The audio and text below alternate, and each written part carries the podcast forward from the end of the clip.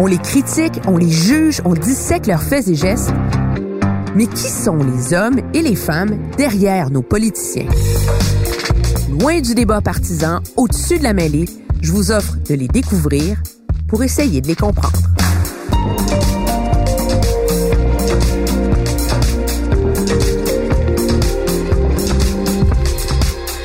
Emmanuel présente François-Philippe Champagne.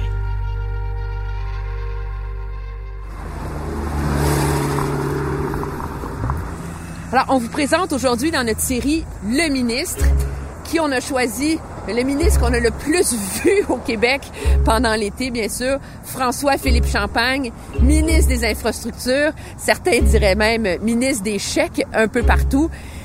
J'ai rarement vu quelqu'un avoir l'air d'avoir autant de plaisir à faire de la politique que François-Philippe Champagne.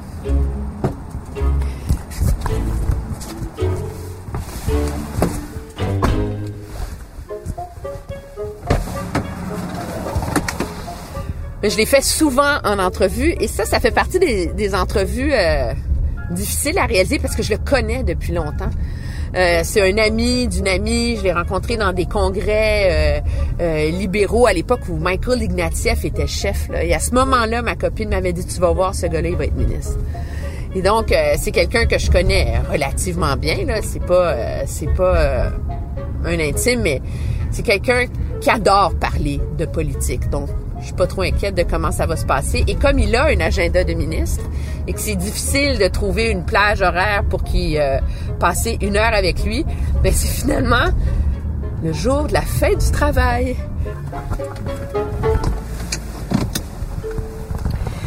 Euh, François-Philippe Champagne est né à Greenfield Park, habité à Québec, mais il se décrit et il est, je pense, avant tout quelqu'un de Shawinigan, de la Mauricie.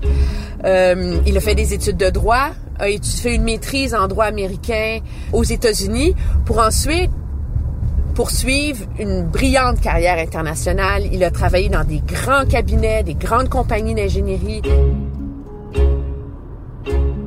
Mais pour se faire élire dans Shawinigan, il faut se rappeler, en 2015, euh, c'était pas évident là qu'il réussirait à reconquérir l'ancien comté de Jean Chrétien.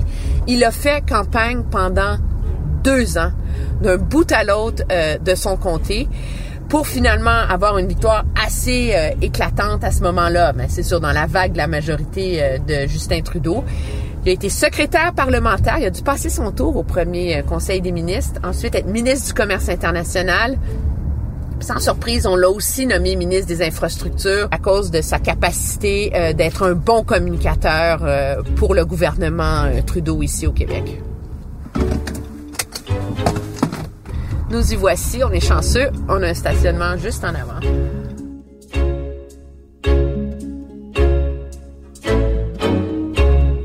François-Philippe Champagne, bonjour, merci d'être avec nous. Je vous vois aller depuis un certain nombre d'années. J'ai rarement vu un politicien, un ministre qui a l'air d'avoir autant de plaisir à faire de la politique. Mais tant mieux, ça garde jeune. ça garde jeune. Quand on aime ce qu'on fait, c'est, je pense que c'est l'idéal. On est sur notre X quand on fait ce qu'on aime. Moi, je le dis souvent, les gens me le demandent, je le fais avec cœur et passion. C'est les deux mots qui me viennent en tête. Mais pourquoi vous aimez tellement ça? Ben, j'aime le contact avec les gens. Vous savez, politicien en région, c'est, c'est un peu comme un, maire ou une mairesse. Hein. Moi, les gens me reconnaissent à peu près partout euh, sur la rue. Alors, c'est euh, quand je vais faire les courses, quand je vais à la pharmacie, quand je vais mettre de l'essence. Ce contact-là, pour moi, c'est, il est essentiel. Moi, je dis souvent aux gens, si vous pensez que une campagne électorale, c'est d'aller voir les gens une fois, 30 jours par 4 ans, vous êtes mal parti. Pour moi, c'est un continuum, puis c'est ça l'essence de la politique, c'est d'être à l'écoute des gens et euh, de refléter évidemment euh, leurs enjeux, leurs inquiétudes, puis de définir des politiques qui vont évidemment correspondre à ce qu'ils veulent. Mais vous avez toujours voulu faire de la politique, on s'entend. Oui, il y en a qui me disent que j'étais en campagne électorale quand j'étais en sixième année. c'est sûr que j'ai 50 ans. ah oui, c'était pour quel poste? Président de la classe?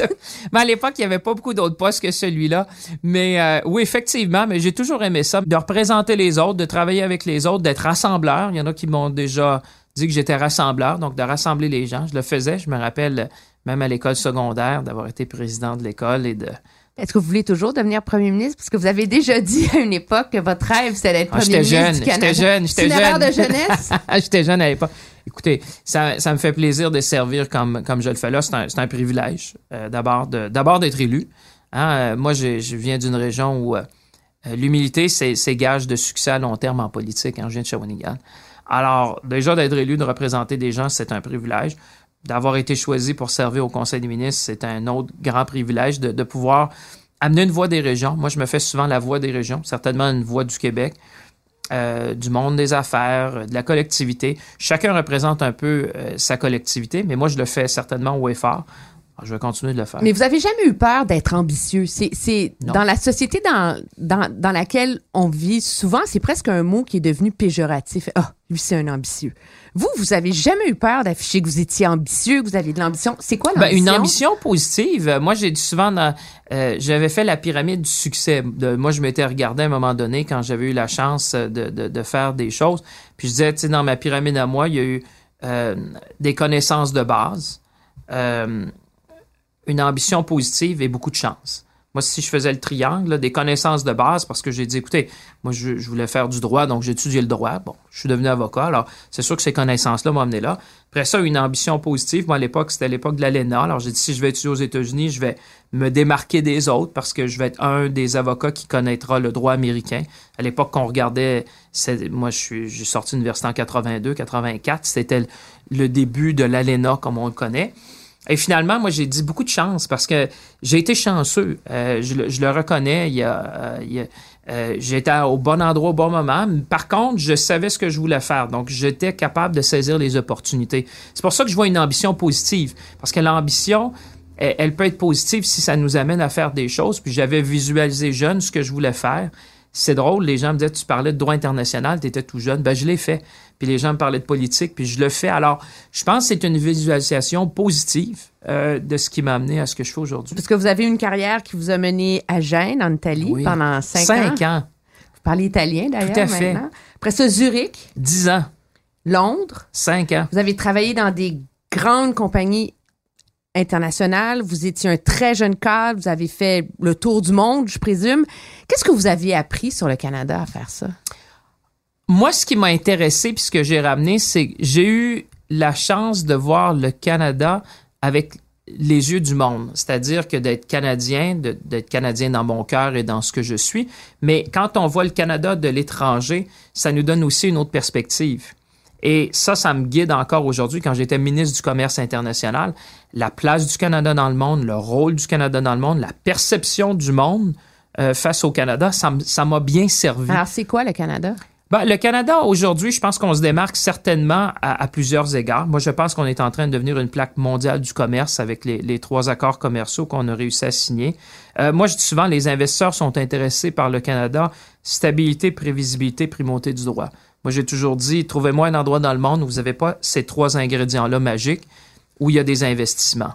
Euh, la réalité, c'est que les investisseurs, même encore aujourd'hui, je, ne suis plus ministre du Commerce international, mais les gens m'appellent encore en me disant, Monsieur Champagne, c'est clair que si on veut investir, l'endroit pour investir dans le monde, c'est le Canada. Mais pourquoi ça, ça se ressent pas, ça, dans, Parce qu'on dans est le Canadien. discours public? dans Il n'y a pas cette fierté, on n'a pas le sentiment dans le, dans le discours, dans le débat public de cette, de cette ambition et de ces retombées-là. Parce que les bilans d'investissement étrangers sont pas si reluisants que ça pour le Canada. Ben, moi, je pense que c'est en train de changer. D'abord, là, on s'est donné les moyens de nos ambitions. Moi, je dis toujours, euh, le, le Canada, maintenant, c'est un marché qui donne accès à 1,5 milliard de consommateurs, autant aux États-Unis, en Europe qu'en Asie. Seul pays du G7 à avoir un accord de libre-échange avec tous les autres. Ça nous met dans une position enviable. Maintenant, pourquoi? Parce qu'on est Canadiens. Euh, les Canadiens à l'étranger, vous savez, on est toujours un peu reconnus pour être gentils, reconnus pour être euh, des gens agréables, mais certainement, on n'est peut-être pas les meilleurs vendeurs, c'est-à-dire de, de tout ce qu'on accomplit. Puis quand on vit au Canada, ben, c'est notre n'est pas réalité. chauvin. Non, puis euh, c'est notre réalité. Vous savez, ici, euh, les questions de sécurité, ça n'en est pas vraiment. Euh, les gens se promènent librement. La société démocratique, elle existe. La démocratie va bien. Moi, je le dis toujours dans mes discours. euh, à la fin, je dis toujours, je disais souvent, travaillons ensemble à bâtir, ben, c'est dans le cas des infrastructures, mais je finissais toujours mes allocutions en disant, soyons ambitieux dans nos objectifs et nos actions. Et bâtissons ensemble des infrastructures euh, modernes du 21e siècle qui sont résilientes, vertes et modernes. Et cette question-là d'être ambitieux dans nos objectifs et nos actions, euh, je, je, le ramène toujours parce que je pense qu'on a tout euh, pour avoir cette ambition-là positive comme nation, comme pays qui nous démarque à travers le monde. Vous êtes né à Greenfield Park? Oui. Grandi à Québec?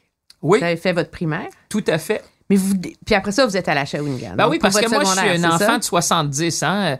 Euh, mes parents, moi, je suis né en 70. Mes parents se sont divorcés en 70. Alors, je vous laisse, okay. je vous laisse présumer de la suite. Mais euh, à l'époque, vous savez, les gardes partagées, ça n'existait pas vraiment. Je pense que la loi du divorce est arrivée dans ces années-là.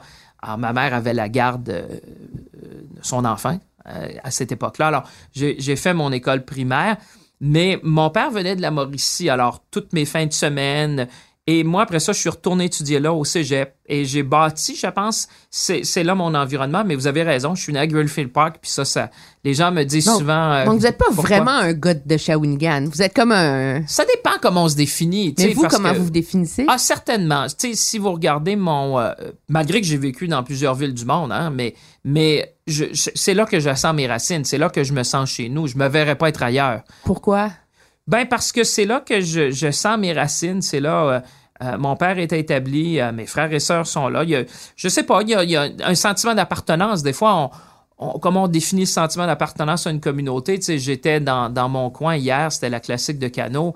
Euh, les gens viennent me voir. On, on, a bâti quelque chose ensemble. C'est un grand territoire. Mon, mon comté, c'est plus grand que la Belgique, 37 000 km. Vous alliez le dire, j'ai averti mon réalisateur.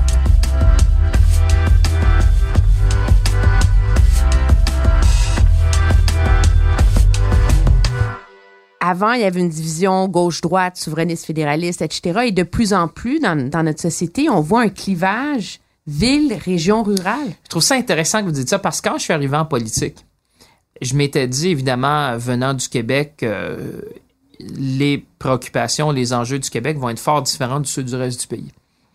Et à ma grande surprise, la grande découverte que j'ai faite, parce que j'ai commencé comme secrétaire parlementaire aux finances, donc les consultations budgétaires des deux premiers budgets Trudeau, je les ai fait à travers le pays. Et c'est justement le constat auquel j'en suis venu. Euh, par exemple, je vais vous dire, en milieu urbain, on parlait de mobilité. En milieu rural, on parle de connectivité. Mobilité, on l'a vu à Montréal, on parle du pont Samuel de Champlain, Québec, euh, le tramway ou le réseau structurant de transport en commun. Mais en région, on parle de connectivité, la téléphonie cellulaire et l'Internet.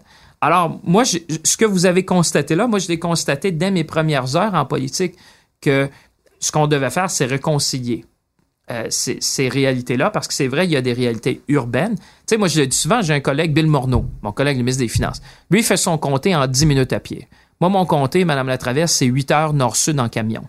Puis quand c'est l'hiver, il faut mettre du clean flow pour se rendre jusqu'à jusque dans le nord parce que moi j'ai même pas même pas de couverture cellulaire, on amène un téléphone satellite.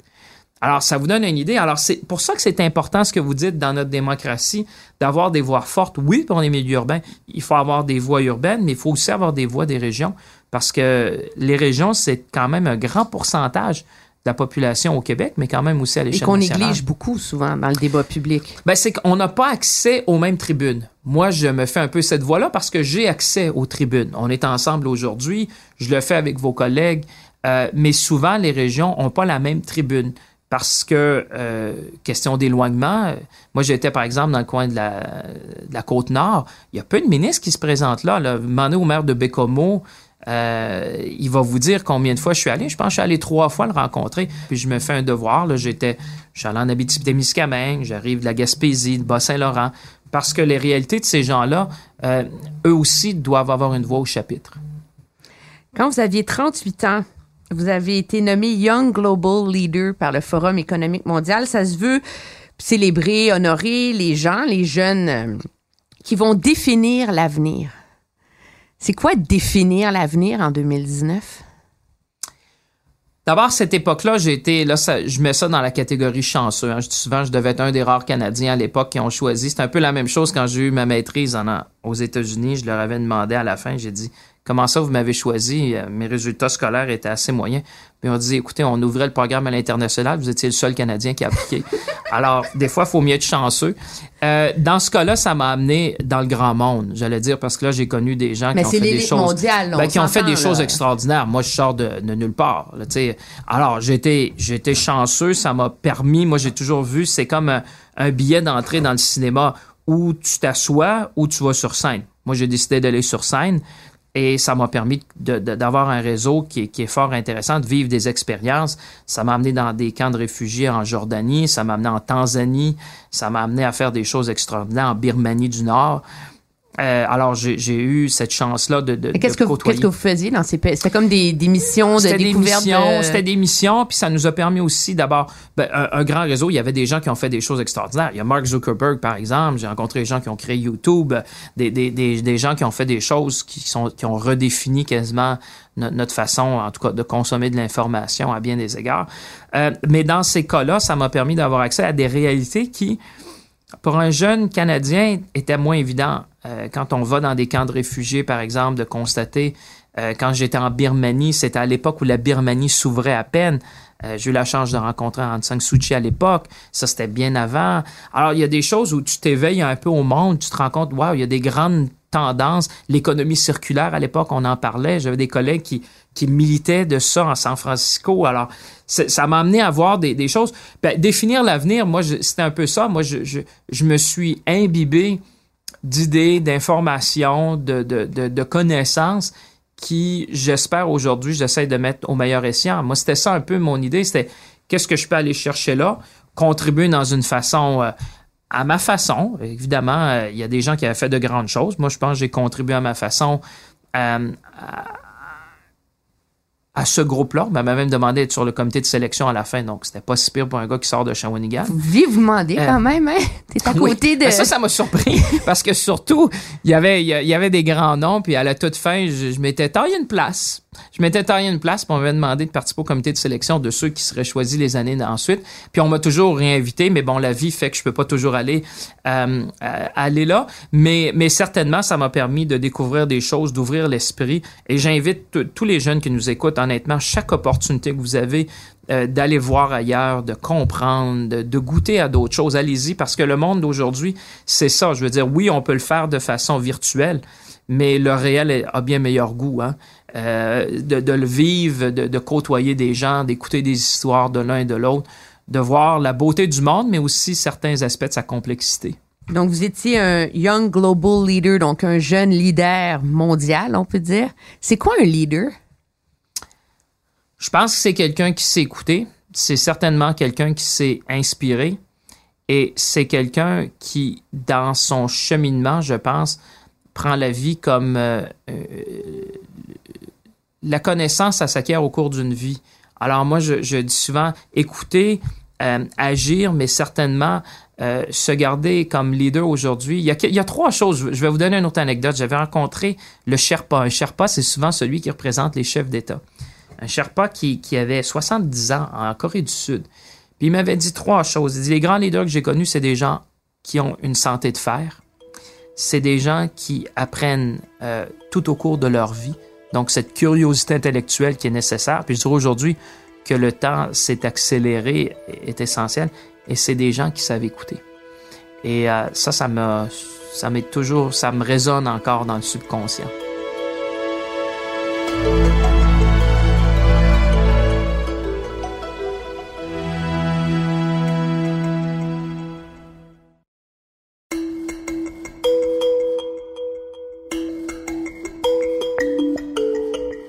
C'est quoi le plus grand défi de notre époque? L'environnement. De concilier l'environnement et le développement économique durable. Euh, il en va de la survie, évidemment, euh, de nos sociétés. Et de concilier les deux, je pense que c'est le plus grand enjeu qu'on a. Euh, d'abord parce qu'on voit, euh, moi vous savez comme ministre de l'Infrastructure, j'ai toujours dit, vaut mieux investir pour se prémunir face aux catastrophes naturelles que de devoir indemniser les gens année après année. Alors l'environnement, l'économie, parce que ces deux choses-là pour moi vont ensemble, parce que euh, les gens ils veulent. moi, il y a trois choses qu'on a faites. Je dis souvent, il y a eu cette question-là de la famille. Pour moi, ça a été de permettre aux gens de grandir, de vivre et de vieillir dans la dignité. Pour moi, ça, ça a été un grand plan de notre dernière, tu sais, si vous me regardez en Mhm. termes de bilan. Ensuite de ça, je regardais au niveau du commerce, puis ça, je vous en ai parlé Mhm. tantôt, des accords commerciaux qui, je pense, ça va redéfinir le Canada, parce qu'au niveau du commerce, il faut regarder ça à long terme. C'est un peu comme les infrastructures, c'est sur 10, 20, 30 ans. La dernière chose, c'est au niveau de l'emploi. Puis ça, ça me ramène à votre question. Euh, création d'emplois historiques. Je veux dire, on a le plus bas taux de chômage depuis que on compile des statistiques. Puis moi, je vous dis ça à la blague un peu. Moi, quand je suis sorti de l'université, on parlait de pénurie d'emplois. Maintenant, on parle de pénurie de main-d'œuvre. Et pas seulement, encore plus, j'allais dire, en région. C'est vrai à Montréal, mais c'est vrai chez nous. Alors, concilier d'une part l'environnement puis le développement économique durable, moi, je pense qu'il y a des façons. On parle d'énergie renouvelable, on parle d'économie circulaire, on, parle de faire des choix intelligents. Puis moi, je pense que nos enfants, moi, je sais qu'à la maison, euh, quand j'écoute les filles qui me, qui, qui me font leurs réflexions, qui ont 12 et 15 ans, je me dis, on est sur la bonne voie. On n'en fait pas assez pour l'environnement. On s'entend au Canada, là. Bon, on en a, fait on pas a assez. comme l'illusion qu'on peut faire ce virage-là, cette transition-là, sans que ça fasse mal. Ben, et moi, ce que je souhaite, c'est qu'on ça. accélère. Ben oui, il faut accélérer cette transition-là énergétique. Des fois, j'entends des discours, puis je les comprends, où il y a une certaine impatience, une urgence d'agir, c'est clair. Euh, on n'a qu'à regarder les nouvelles. Par contre, ce que vous dites là, c'est vrai que cette transition-là énergétique, e- e- elle se fait. Nous, on essaie de voir comment on peut l'accélérer. Puis c'est sûr que le Canada, ben, Mais pourquoi s'embrique. vous faites à croire aux gens que ça peut se faire sans que ça fasse mal? Ben, je sais pas si ça nécessairement doit faire mal, mais ça prend certainement un certain temps. Et ça, ça va aussi au niveau des choix individuels. Hein? On, on- on le dit, il faut vivre ses valeurs, il faut faire certains choix. Moi, je pense que la plus grande force, au-delà des gouvernements, c'est les consommateurs. Moi, je, je constate comme consommateur et consommatrice, quand on fait des choix, quand on décide consciemment de mettre notre argent dans un produit ou un autre, ça, comme, ça fait la différence. Hein, vous voyez là, les, les grands, de, le- je pense, du, du, euh, fast-food qui, emboîtent tous le pas. Là. On, dirait que ça devient plus... On a quasiment rendu ça à la mode. Là. On voit que tout le monde embarque, tant mieux, parce que ça veut dire que si on change nos comportements comme, comme individus, ben, on accélère cette transition-là, et tant mieux. Qu'est-ce que vous pensiez de la jeune Greta Thunberg qui soulève les passions, les haines, les commentaires, qui est jugée trop radicale, trop jeune, une voix forte, un appel à...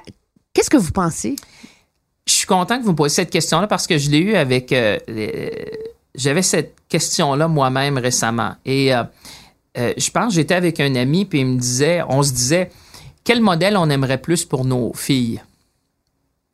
Et on parlait de Greta d'un côté, et l'autre, je me rappelle même plus, là, c'était une artiste. Et je connaissais pas la chanteuse, je connaissais Greta. Alors, la personne qui était un ami dit, ben, va voir un petit peu ses vidéos, puis va voir un peu j'ai regardé ça, puis je, je souhaite avoir le nom, mais je l'ai plus. Tout de suite après, je me suis dit, définitivement, Greta, c'est le modèle que je veux pour mes filles. Euh, maintenant, euh, modèle, ben, modèle d'engagement, euh, modèle de sincérité, euh, modèle de, de dire qu'une une jeune fille que personne ne connaissait vraiment il y a quoi, quelques mois, je pense, en tout cas, soulève autant de passion. Maintenant, ceci dit, après ça, il faut écouter ce discours-là, puis je pense qu'il faut l'applaudir dans le sens, moi, je trouve l'audace, je l'aime. Le fait de dire qu'elle elle vit sa différence, puis elle est à l'aise avec ça. Le fait d'interpeller même des leaders, puis de dire, vous êtes peut-être pas d'accord avec moi, mais moi, je vais vous le dire haut et fort. Maintenant, nous, comme leaders politiques, c'est de prendre ce discours-là, et vous le savez, nous, c'est de gérer aussi la réalité. C'est-à-dire que il faut prendre Oui, parce qu'elle voit le monde en noir et blanc. Puis, je veux dire, mais, tant mieux qu'on a encore des, des jeunes qui, qui, ont- qui ont cette... Parce que nous aussi, quand on était jeunes, on a vu le monde en noir et blanc. Moi, je me rappelle d'avoir manifesté. On, on, on était, nous autres aussi, à une époque, peut-être d'une façon différente, mais à notre façon, à nous, on voulait que les choses bougent. Euh, maintenant, quand on a, euh, quand on a euh, la responsabilité du gouvernement, ben c'est sûr qu'on doit concilier différentes choses. Alors, il, il faut prendre ce discours-là qui interpelle, qui, qui est un appel à l'action, puis nous de le rentrer. Mais je pense que dans notre cas, nous en tout cas, euh, comme gouvernement, c'est ancré dans nos valeurs, c'est ancré dans nos actions. Maintenant, nous, on doit composer avec la réalité. Et euh, je comprends, euh, mais, mais je me dis tant mieux parce que honnêtement, pour mes filles, euh, c'est plus ce modèle-là que moi je, je souhaite. Vous parlez vivre avec euh, sa, sa différence, le fait qu'elle est Asperger, qu'elle l'assume, qu'elle en parle, même si ça lui attire des foudres, des attaques, etc. Est-ce que je peux vous poser une question Allez-y. indiscrète? Allez-y. Puis je vous la pose parce que je suis sûre que nos, nos auditeurs se posent la question. On est dans un monde où euh, les hommes sont... Il y a des stéréotypes, tout ça. Vous-même, vous avez fait des blagues. Vous êtes pas grand. Je pense qu'on s'entend. Hein? Ben, je dis qu'il y en a qui sont plus grands que moi. Est-ce que ça vous a dérangé? Est-ce que ça a forgé qui vous êtes? Puis je veux, je veux la poser Non, vraiment sans arrière-pensée. Je suis sûre que les gens se posent la question. C'est pour Je- ça que vous voyez mon malaise. Ben oui, mais non, mais vous faites bien. Je pense que non. Moi, je, je écoutez, c'est tellement. Je, je suis content que vous me posiez la question parce que c'est tellement relatif. Là, je vais vous dire une chose que vos éditeurs vont dire, mais je peux pas croire. Moi, je me trouve grand. Je me trouve pas petit. Mettons-le de l'autre côté. Alors, quand les gens me disent ça, je dis, ben oui, il y a des gens plus grands que moi. Mais moi aussi, je suis grand. Alors, c'est, moi, j'ai toujours vu ça relatif. Puis je l'ai toujours fait la blague parce qu'imaginez dans mes amis, je sais pas pourquoi la nature fait, fait les choses ainsi, mes amis ont quasiment tous six pieds et plus. Alors, depuis que je suis petit, ma conjointe est plus grande que moi depuis toujours. On se connaît depuis qu'elle a 15 ans. Tout le monde me disait, mais elle est plus grande que toi. Ben oui, je dis, j'en ai 50 ans. Ça fait 35 ans qu'elle est plus grande que moi. Alors, Ça vous a pour- jamais dérangé? ben non, mais dans ma vie, c'est que comme tout le monde a toujours été plus grand que moi. Alors, moi, je me considère grand à, à- ma... à- dans- moi, je me considère pas petit. Maintenant, je considère, j'en suis conscient, évidemment, qu'il y en a qui sont plus grands que moi. Puis souvent, je faisais à la blague. Quand je prends l'avion, je disais à mes amis, « Hey, ça doit pas être drôle d'être grand comme toi dans l'avion, hein? Moi, j'en ai pas de problème dans l'avion. J'ai pas de problème dans les autos. J'ai pas de problème dans le train. J'ai pas de problème quand on visite des... Des, des, des maisons anciennes, c'est à ma grandeur, tant mieux. Euh, et j'ai souvent tourné ça à la blague. Alors, je pense que c'est une question comment on se voit. Euh, et, et- moi, je, je me, je- j'ai conscience. Je veux dire, ça serait une folie de dire, il y en a qui sont plus grands que moi, mais il y en a qui sont plus petits que moi aussi. Alors, moi, je me considère dans la moyenne. Je me suis jamais considéré grand, puis je me suis jamais considéré petit. Je me considère dans la moyenne. Mais là, la moyenne, c'est moi qui a, dé- qui a défini dans ma tête. Bon, mais c'est une chose à régler. Je l'avais sur le cœur. Je me suis C'est bien, non, mais c'est bien. Si j'allais avoir le courage de la bien. poser ou pas. ben oui, il faut. Là, il me reste deux questions. Pourquoi le Parti libéral? Ben, quoi parce que ben d'abord c'était au niveau des valeurs. Moi, vous savez, quand je suis arrivé, euh, quand je suis revenu au Canada, j'avais vu le Canada avec le- des, des- des yeux de ceux qui voyaient quand même le Canada depuis dix ans sous Stephen Harper, l'austérité, ces choses-là qui moi, je, ben, écoutez, j'étais à Londres, puis les gens me disaient, écoute, comme Canadien, on n'a pas vraiment besoin d'entendre votre voix, on va avoir un porte-parole américain, puis vous, vous allez dire à peu près la même affaire. Donc, on a, moi, je sentais qu'on avait perdu notre... Ben, pas je sentais, je constatais. Sentir, c'est une chose. Constater, c'en est une autre. Moi, j'étais impliqué à Londres. Je faisais des choses. Euh, et je, voyais que notre voix est en train de est en train de s'affaiblir à un point qui n'était pas normal dans l'histoire du Canada. Alors, moi, j'ai toujours connu euh, ces valeurs-là. Évidemment, je viens de Shawinigan. Vous savez qu'il y en a un autre qui vient de là, qui a été là un petit peu longtemps, que j'ai eu la chance de côtoyer bien avant la politique. Oh, je l'ai connu, euh, M. Chrétien, je le connaissais. Écoutez, je pense que ça fait 25 ans que je le connais. Alors, c'est toujours une figure euh, qui, qui, qui m'a marqué dans un sens. Quelqu'un qui, qui, qui, qui, je pense, moi, le Parti libéral, c'est ça. C'est c'est être au centre. C'est d'avoir cette vision-là canadienne qui unit tout le monde, qui, qui sait combiner avec la réalité du moment, qui évolue et qui, a, euh, qui est tournée résolument vers l'avenir. Moi, j'ai toujours dit, notre façon de façonner l'avenir, c'est d'investir. Votre slogan, là. Ouais, ben, bon, moi, le slogan, c'est, tu sais, moi, les, les gens, euh, souvent, je regarde ça. Bon, évidemment, c'est une campagne, faut en avoir, là, mais euh, je pense pas que c'est ça qui arrête les gens, ben gros. Euh, moi, je dis souvent, c'est comme, depuis six mois, les gens me disent, ah, monsieur Champagne, vous faites des annonces, tout ça. Faites Ouais, des chèques. Mais on est-tu pour arrêter de, de travailler parce qu'il y a- il y, a des Ouais, élections? mais les choses se règlent plus facilement quand il y a Ben, l'échéance que- électorale. mais souvent, nous, c'est parce que ça prend des partenaires. Fait que les partenaires viennent à la table, ça permet d'avancer. Puis euh, la vie continue, là. Je veux dire, il y a une élection, mais pour monsieur, madame, euh, tu sais, les gens qui nous écoutent, là, euh, ils vont voter le 21 octobre, mais la vie continue. Il y a personne qui s'est plaint qu'on a réglé le tramway de Québec. Il y a personne qui s'est plaint qu'on a finalisé le pont Samuel de Champlain. Il y a personne qui se plaint qu'on a investi dans le, tra- dans, dans le métro à Toronto, là. J'ai pas entendu personne se plaindre. Les gens, au pire, diraient, écoutez, on n'est pas pour arrêter de travailler parce qu'il y a des élections qui s'en viennent.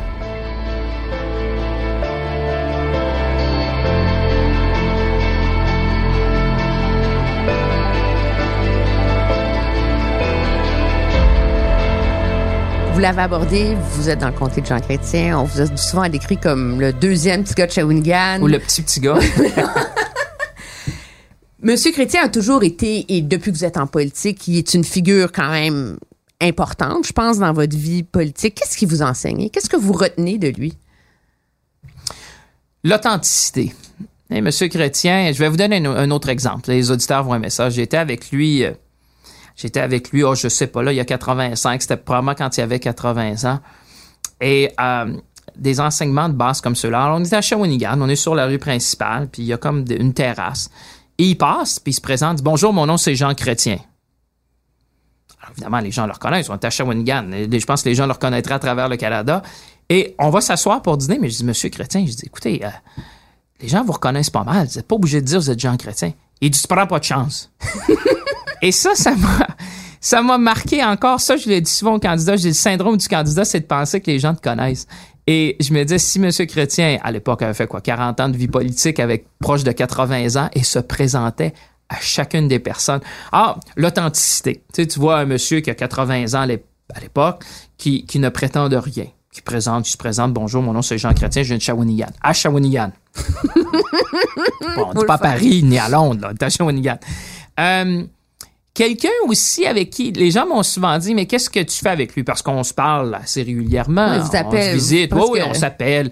Moi je sais souvent quand tu cherches quelqu'un pour aller dîner, là c'est une primaire. Quand je vois qu'il m'appelle vers 11h15, je sais s'il cherche quelqu'un pour aller dîner quand je suis dans le coin. Euh, mais ce que j'aime surtout avec lui, les gens m'ont dit mais qu'est-ce que vous faites? C'est sûr que quelqu'un qui a eu une, euh, qu'on aime ou qu'on n'aime pas, quelqu'un qui a vécu des grands moments politiques du dernier, ben, en tout cas d'une bonne partie du dernier siècle, euh, tu sais, vas pas faire du porte-à-porte. Moi, quand je m'assois avec lui, euh, on fait un peu l'histoire du monde, où il me partage certains moments avec François Mitterrand, Helmut Kohl en Allemagne, les grands moments quand les définitions de l'OTAN, des grands moments. Alors ça, j'ai toujours aimé ça parce que c'est une perspective. Tu sais, quand on, quand on connaît notre histoire, on est capable de définir l'avenir. Lui a quand même euh, vécu des grands moments. Et je le fais avec d'autres. Je garde leur nom sous silence, mais ils vont se reconnaître. Je le fais avec d'autres grands leaders qu'on a eu au Québec. Euh, souvent euh, d'aller m'asseoir avec eux, prendre euh, une bouchée pour, pour les écouter. Puis les gens seraient surpris des fois de voir qui j'ai eu la chance de faire ça. Mais je trouve ça intéressant parce qu'il y a comme une il y a comme quelque chose de commun à tous ceux qui ont servi. Il y a beaucoup d'humilité. Alors, je trouve ça inspirant parce qu'il y a des gens qui ont vécu des grands moments. Et souvent, ça aide à relativiser parce qu'on est, nous, vous comprenez, dans l'actualité quotidienne, les choses vont vite, les nouvelles 24 heures et prendre un temps d'arrêt. On a commencé l'entrevue en faisant un constat que vous êtes un amoureux de la politique, je pense. Qu'est-ce que vous aimez pas de la politique? S'il y avait une chose que vous pouviez changer, la joute politique. Ben, il y, a, moi, je pense qu'on devra moderniser le parlementarisme. Moi, je regarde la façon dont euh, la vie s'organise autour du Parlement, c'est-à-dire quand le Parlement siège, de rendre ça plus ouvert à la famille, plus moderne. Moi, je pense que si on va attirer des jeunes femmes en politique, si on va attirer des jeunes en politique, il va falloir se moderniser. Euh, l'idée de siéger du lundi au vendredi avec des heures très astreignantes à beaucoup d'égards, euh, il y a des choses qu'on va devoir, à mon humble avis, repenser si on veut se moderniser comme institution. Euh, pour, pour rendre ça un peu plus facile, dans le sens où plus, plus facile, c'est un mot, mais plus aussi humain. Oui, c'est ça, tu sais, en, en, en symbiose avec la réalité d'aujourd'hui, parce que dans la réalité d'aujourd'hui, ben, euh, il y a souvent des gardes partagées, euh, il y a des conjoints, il y a des conjointes, il y a euh, des réalités qui, qui, étaient probablement existantes à l'époque, mais peut-être qu'à une certaine époque, on, on voyait les choses différemment, je ne sais pas, comme société. Aujourd'hui, la famille prend beaucoup de sens dans la vie des gens. On le sait, la conciliation travail-famille pour les gens, les jeunes qui nous écoutent, c'est important. Je me dis, il y a des choses qu'on n'a pas modernisées, qui sont assez astreignantes des fois, puis je me dis, est-ce que c'est nécessaire? Est-ce que c'est ça qui fait qu'on a une meilleure démocratie? Parce que c'est pas de passer moins d'heures à travailler. Les gens qui, qui, ont côtoyé des élus vont vous le dire. Vous le voyez, Madame la Traverse, c'est des tout le monde, de, tous les partis, tous ceux qui travaillent dans, dans cette grande machine-là qu'est la démocratie, travaillent fort puis ils le font avec cœur et passion. Mais il y a encore des choses, vous l'avez vu, vous, quand vous êtes à Ottawa. C'est une vie de fou. Sur, sur les heures, par exemple, où on siège, sur l'organisation du calendrier, est-ce qu'on est, est-ce qu'on a besoin de faire ça? Il y a des gens qui viennent de Vancouver. Moi, écoutez, moi, je prends ma voiture des fois, puis je me dis, bon, moi, je suis à 5 heures du Parlement. C'est pas la fin du monde, mais il y a des collègues de Vancouver qui, qui est-ce qu'il y a moyen de se, puis je pense que cette, si on le fait pas nous autres, là, la prochaine génération va le faire. Parce que eux vont dire, écoutez, oui, la démocratie, oui, servir, euh, mais est-ce qu'on peut concilier ça un petit peu, un petit peu plus, euh, de façon plus intelligente, plus moderne, plus, plus, plus en lien avec la société d'aujourd'hui? Merci beaucoup. Merci de m'avoir invité. Quel plaisir. Ça faisait longtemps qu'on s'était dit Ben qu'on ferait ça. Bonne campagne. Merci, c'est gentil.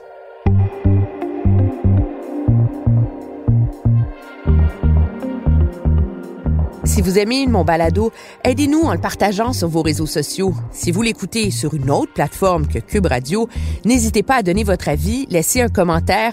Oui, oui, cinq étoiles, c'est bon. C'est très utile pour faire découvrir la série. Vous pouvez bien sûr me suivre sur une foule d'autres plateformes, Twitter, Facebook, bien sûr mes chroniques sur Cube Radio, les lundis et vendredis à Franchement dit avec Jonathan Trudeau, mardi, jeudi au retour de Mario Dumont et le mercredi à Politiquement Incorrect avec Richard Martineau. Merci d'être à l'écoute. À la recherche et l'animation, moi-même, Emmanuel Latraverse. Au montage, Anne-Sophie Carpentier. À la réalisation, Bastien Gagnon La France. Et c'est une production Cube Radio.